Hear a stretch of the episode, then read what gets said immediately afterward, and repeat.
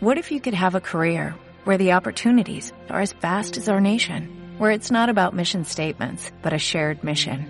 At U.S. Customs and Border Protection, we go beyond to protect more than borders, from ship to shore, air to ground, cities to local communities. CBP agents and officers are keeping people safe. Join U.S. Customs and Border Protection and go beyond for something far greater than yourself. Learn more at cbp.gov/careers.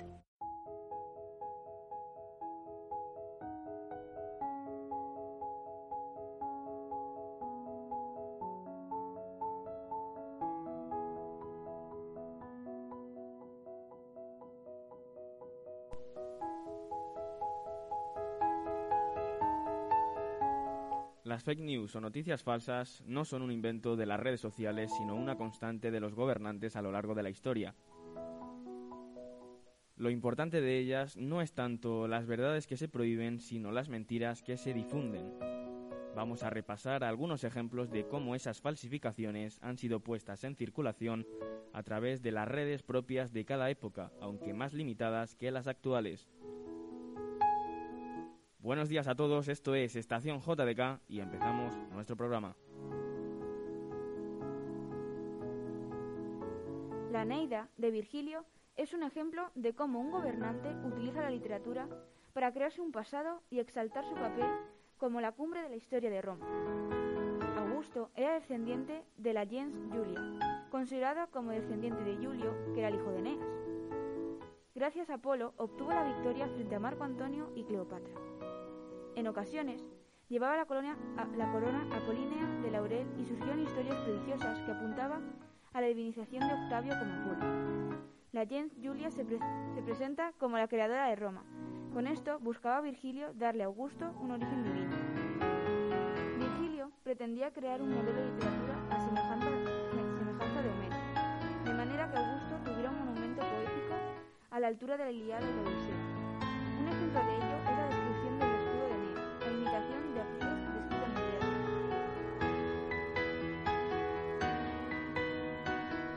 el En mi caso os voy a hablar sobre otras dos leyendas, sobre el país de Preste Juan y la isla de San Brandán. La primera trata sobre un rey que gobernaba una tierra lejana y esa tierra lejana o ese reino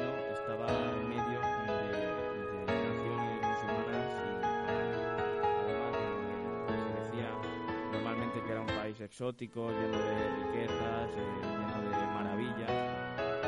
Y esta leyenda comienza en pleno siglo XII, en la Edad Media, eh, con, eh, con muchísima confusión, porque siempre ha habido la incógnita ¿no? sobre la ubicación de este lugar, tanto entonces como incluso ahora.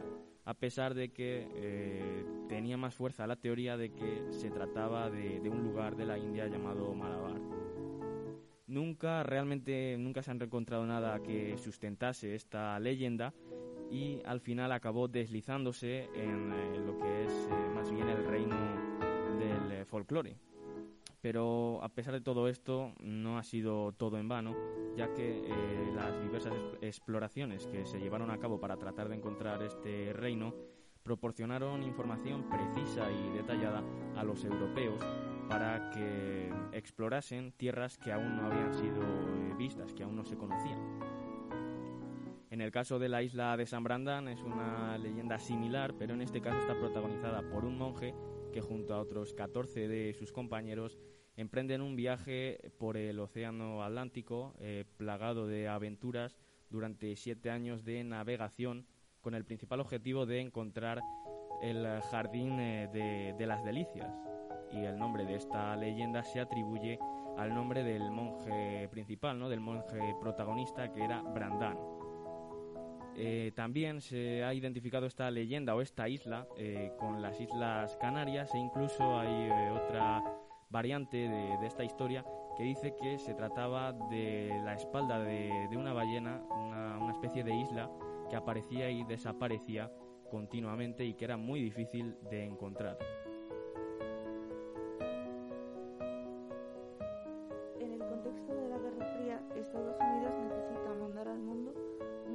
Amor a la libertad en oposición al comunismo.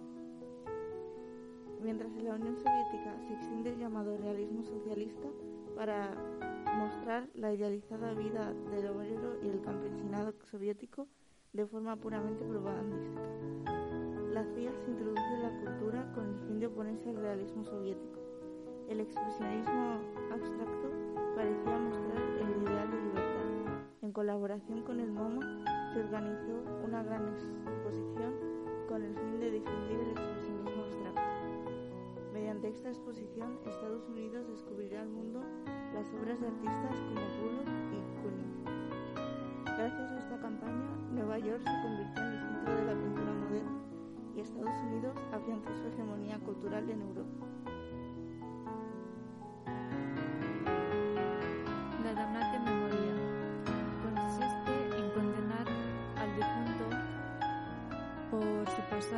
Literalmente significa condena la memoria. Y con ella se elimina su, eh, patrimonio, eh, sus estatuas o cualquier cosa que tenga eh, o que haga referencia al difunto. Se dio principalmente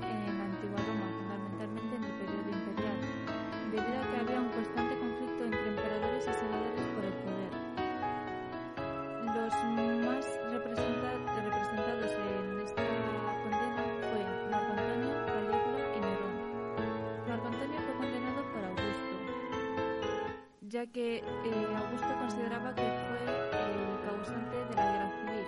Por otro lado tenemos a Calígula. Calígula era un joven que se le tachaba de ser furioso, arrogante o loco incluso. Y sus mayores ejemplos son haber nombrado cónsul a su caballo, a su caballo favorito. Y por otro lado tenemos la campaña de Britania. En ella, eh, Calígula ordenó a sus soldados a recoger conchas, ya que ellos se habían negado a pasar el mar para, para llegar a Britania. Por otro lado tenemos a Nerón. Nerón, eh, tras su muerte, fue condenado por los Flavios, enemigo del Estado, y con ello eh, borrar completamente su historia. A su vez, eh, derrumbaron la Domus Aurea y en su lugar construy- construyeron el Coliseo. Finalmente, eh, el incendio de Roma se le atribuye a él como cau- causante de, del incendio. La fake news que voy a explicar es la donación de Constantino, en la que la Iglesia trató de mostrarse como sucesor al Imperio Romano Occidental, mediante de un documento apó- apócrifo supuestamente elaborado por el emperador romano en el siglo IV. En él se, en él se concedía al Papado de Roma la supremacía sobre los patriarcas de las iglesias orientales, la concesión de utilizar símbolos de emperadores romanos y la soberanía a perpetuidad de todas las provincias occidentales del imperio. La falta de autenticidad del documento fue puesta en evidencia ya en el siglo XV por parte de Eneas Silvio Piccolomini, futuro Pío II, a quien siguieron diversos humanistas que demostraron la falsedad de la donación de Constantino con la ayuda de la crítica textual y literaria. No obstante, el éxito de la falsificación fue grande y logró el objetivo que se establecía, que era sostener la libertad y la independencia eclesiástica de la sede romana frente al poder civil. No solo fue incluida en diversos textos legales, sino que sirvió como argumento en la Edad Media para los defensores del poder temporal del papado, como Arnaldo de Brescia,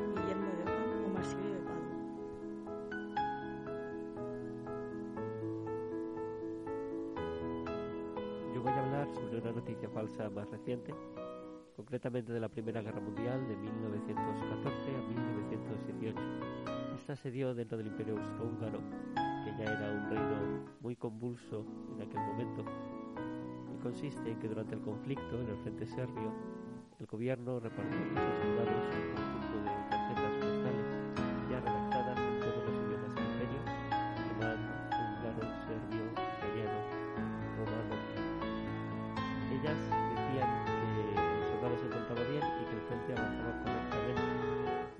Y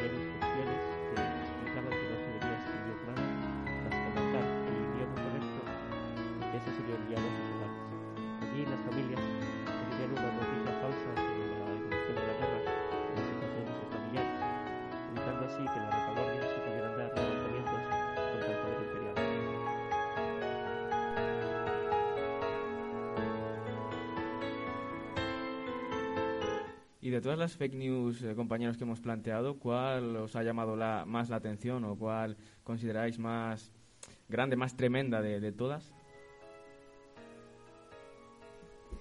La proba- probablemente por mm, la imaginación o por la asociación del nombre, del apellido de la familia eh, Julia con la descendencia de, de Eneas. Y de lo que tú nos has hablado, Andrea, podemos destacar cómo esa noticia falsa perdura hasta nuestros días, que podemos ver que esa imagen de Nerón tocando la lira mientras arde Roma todavía la tenemos muy presente, o el hecho de pensar que Calígula era alguien completamente loco. De Calígula llama mucho la atención el incesto. Bueno, yo creo que todas las fake news que hemos tratado son interesantes, pero en mi opinión, si hubiera que destacar alguna, yo destacaría la de Diego, porque tiene parte de imaginación y leyenda que se combina con una realidad que puede ser el descubrimiento de otros lugares en Europa, como las Canarias. Sí, bueno, lo que dices, Paula, y aparte esas eh, fake news que ahora lo vemos con, con detenimiento, en su momento fueron muy relevantes e importantes porque quizá condicionaron también eh, la sociedad o el momento de la, de la época, ¿no? Eh, la invención de ese tipo de leyendas sobre países o reinos lejanos que pudieran condicionar también a, a lo que viene siendo la población, ¿no? Eh, de, de la época. Y ahí cabe destacar la propaganda. Ya hemos hablado de la dualidad entre Estados Unidos y la Unión Soviética, como desde el principio esta, este país mm, tuvo como tónica la manipulación de información con sus carteles de propaganda. Un ejemplo de esto es la manipulación que hizo Stalin eh, de fotografías de la Revolución Rusa, en las que quitaba a Trotsky, a quien tuvo como opositor político, y se incluía al lado de Lenin para hacerse ver más cercano a ese movimiento casi mitificado que fue la Revolución Rusa. Como comentas tú, es muy interesante cómo eh, los- las distintas potencias, como Estados Unidos, utiliza el arte como excusa propagandística. Eh, y como comentaba Aura, cómo consiguió hacerse con el poder total de- en el mundo artístico a través de la propaganda.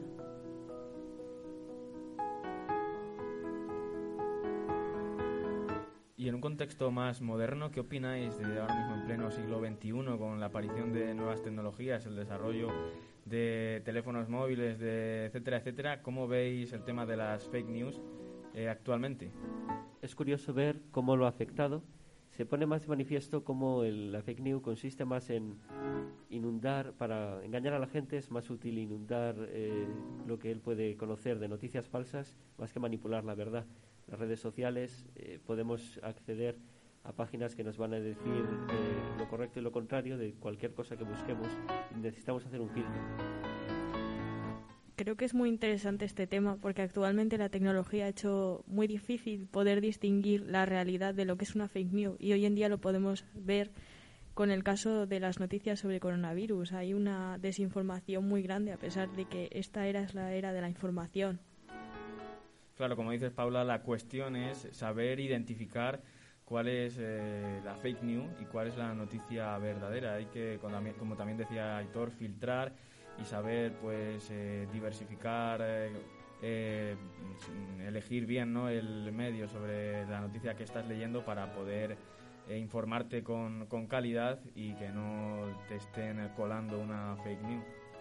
Yo creo que aquí es importante usar lo que llaman la filosofía de la sospecha, dudar de lo que estás mm, leyendo y siempre ponerlo en duda para saber si verdaderamente lo que estás leyendo y de lo que te estás informando es cierto o no. Pero también esto es bastante complicado porque de hecho canales con bastante relevancia que todo el mundo se piensa que eso es verdad, hay veces que cuelan alguna fake news como si fuera eso de verdad, que yo creo que ni ellos saben que eso no es cierto.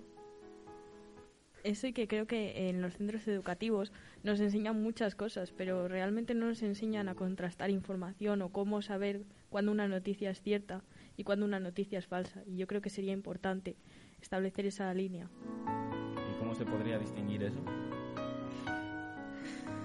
¿Cómo lo podríamos distinguir? Sobre todo creo que es necesario atender a varias fuentes, no centrarnos solo en una. Un peligro añadido de las redes sociales es que con todo el sistema de likes, de seguir, eh, te suelen retroalimentar con la misma información que ya tienes.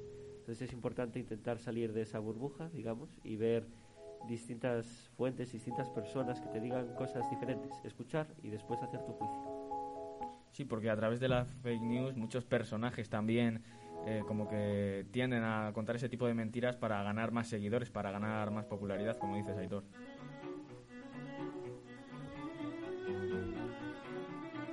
Con esto terminamos este programa dedicado a las eh, fake news o noticias falsas, en el que Eva Cifuente nos ha hablado de la Eneida de Virgilio, Aura González del expresionismo abstracto de Estados Unidos, Andrea Blad de la Damnatio Memoria y de la antigua Roma, Paula Fernández de la donación de Constantino, Aitor Hernández de las tarjetas postales de los soldados austrohúngaros de la Primera Guerra Mundial y un servidor Diego Carreras de las islas de San Brandán y la tierra del 13 Juan.